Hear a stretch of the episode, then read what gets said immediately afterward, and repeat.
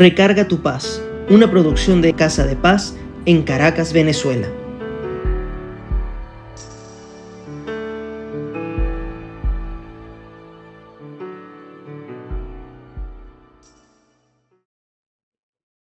Hace muchos años escuché una predicación sobre la diferencia que hay entre el trigo y la cizaña. Y es que son dos plantas que se parecen mucho y que crecen juntas. Sin embargo, son muy diferentes. Hoy, en Recarga tu Paz, hablaremos de cómo el chisme, la murmuración y la maldad contenida en ambos puede quitarnos la paz. La parábola del trigo y la cizaña está en Mateo 13 del 24 al 30 y en Mateo 13 del 36 al 43.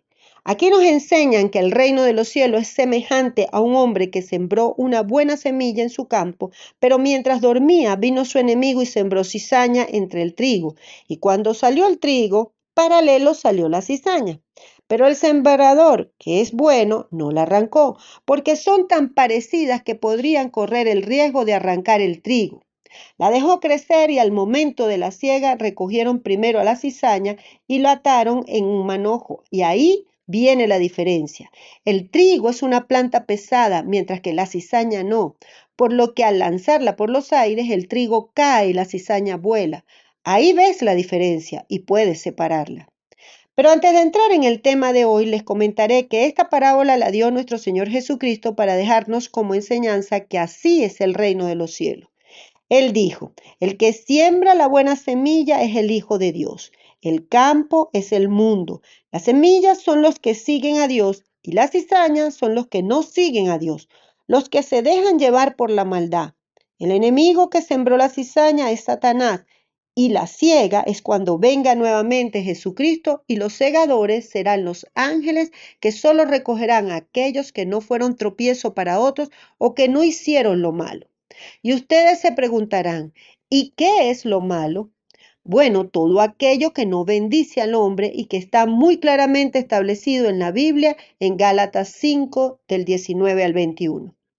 Pero veamos cuál es la diferencia entre trigo y cizaña. Esta última es hueca en sí misma, tiene una semilla negra que envenena, parece trigo pero no lo es, porque solo el trigo se doblega cuando el peso del fruto que brinda está listo para la siega. En cambio, la cizaña siempre se mantiene erguida. Partamos de esta diferencia para que podamos ser sabios y no dejarnos confundir por personas cizañosas, así como no convertirnos en alguna de ellas.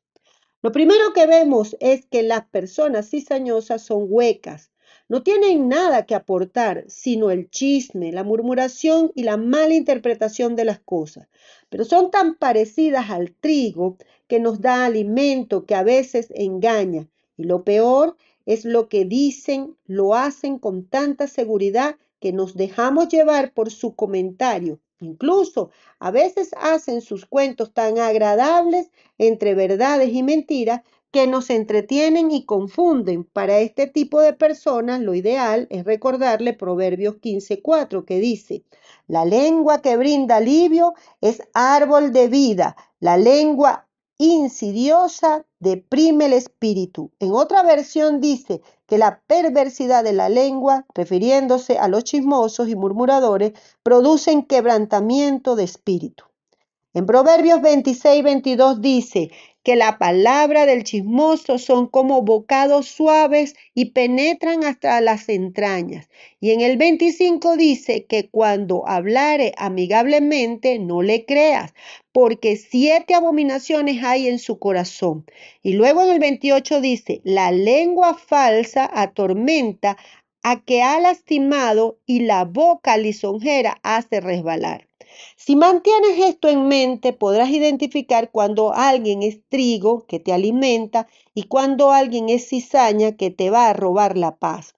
Porque te dirá cosas que no son verdad, te pondrá en contra de otros, te hará actuar con reserva, no ser proactivo o proactiva, te hará dudar de otros y buscará confundirte, que es lo peor que nos puede pasar. Por otra parte, ¿Sabes cómo identificar a un murmurador? Bueno, cuando te encuentres con alguien que difunda defectos del prójimo en su ausencia, ahí tienes un murmurador. Yo soy de las que pienso que si alguien me habla de otro, también hablará de mí. Así que debemos ser sabios y no desechar a nadie, pero no caer en la trampa de la gente cizañosa y murmuradora, que tiene esa actitud como forma de vida. Y aunque tengan experiencias desagradables y pierdan el respeto por los demás, ellos siguen en su actitud. Lo importante es no dejarse llevar por las mentiras, lo importante es no alimentar la murmuración. Y siempre les he dicho que este tipo de conductas son hábitos, incluso estimulados por las novelas, series, que incluyen la intriga como líquido inflamable, volátil para generar maldad. Es posible que haya personas que lo hagan sin darse cuenta. Bueno, tenemos que ayudarlos a que hagan eso consciente. Puede comenzar pasándole este audio, orar por ellos, hacerles saber que este tipo de historias no le interesan a usted, que hablen de otra cosa. No tiene que perder su amistad, ni debe tener temor por perderla. Y si así fuera, es peor perder esa relación que su relación con Dios, su paz y la tranquilidad. A no saber cosas que solo los alteran y que no le harán estar en paz. Quizás me dirán, ¿y no es mejor enterarse de si alguien está haciendo algo contra ti o está hablando de ti o quizás que hay un peligro en alguna parte? Sí, pero ¿sabes cuántas veces tú has pasado por situaciones similares y sin necesidad de que alguien te diga nada, te has salvado? ¿Y sabes por qué?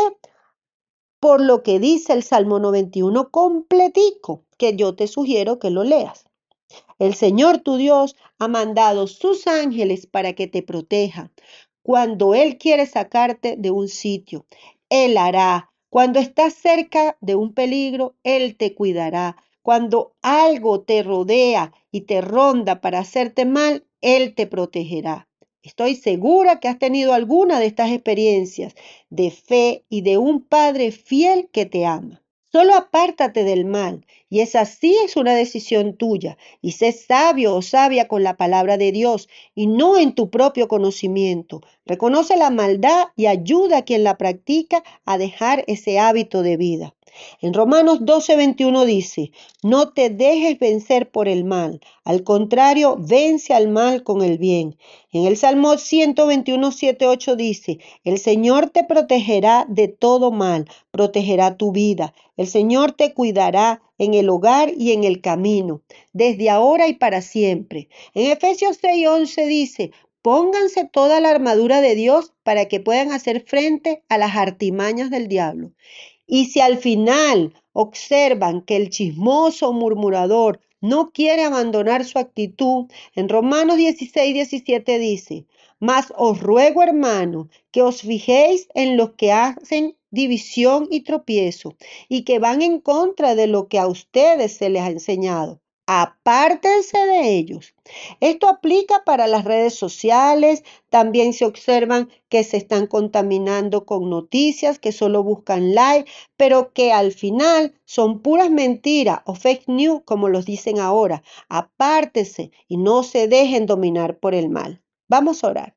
Padre, en el nombre de Jesucristo y en el poder del acuerdo, estamos delante de tu altar para darte gracias, Señor, por esta bendición que nos da de conocer tu palabra, de saber que nosotros tenemos un Padre bueno que nos va a guardar, que nos va a proteger de la maldad, de los murmuradores, de los chismosos. Pero también, Señor, que seamos nosotros sabios para ayudar a aquellos que están en ese camino y que los podamos orientar a salir de él. Señor, te pedimos en el nombre de Jesucristo que ningún chisme ninguna murmuración nos alcance, que no toque nuestra vida, nuestro trabajo, nuestra forma de vida, nuestro caminar. Señor, te pedimos que tú seas el que conduzca nuestro camino. Llévanos por el bien, llévanos por el camino de la paz unge nuestras vidas, acordónanos con ángeles y arcángeles para que nada nos toque, que no en nuestro trabajo, en donde vivamos, en donde caminemos, Señor, que no exista gente que haga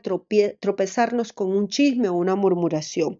En el nombre de Jesucristo, bendice al que está escuchando, este recarga tu paz. Y si en este momento esa persona ah, está pasando por una situación de chisme y murmuración que le ha hecho perder bendición, Señor, dale tú una oportunidad, abre los cielos y, esclarece la mentira que han dicho para que venga la verdad. En el nombre de Jesucristo.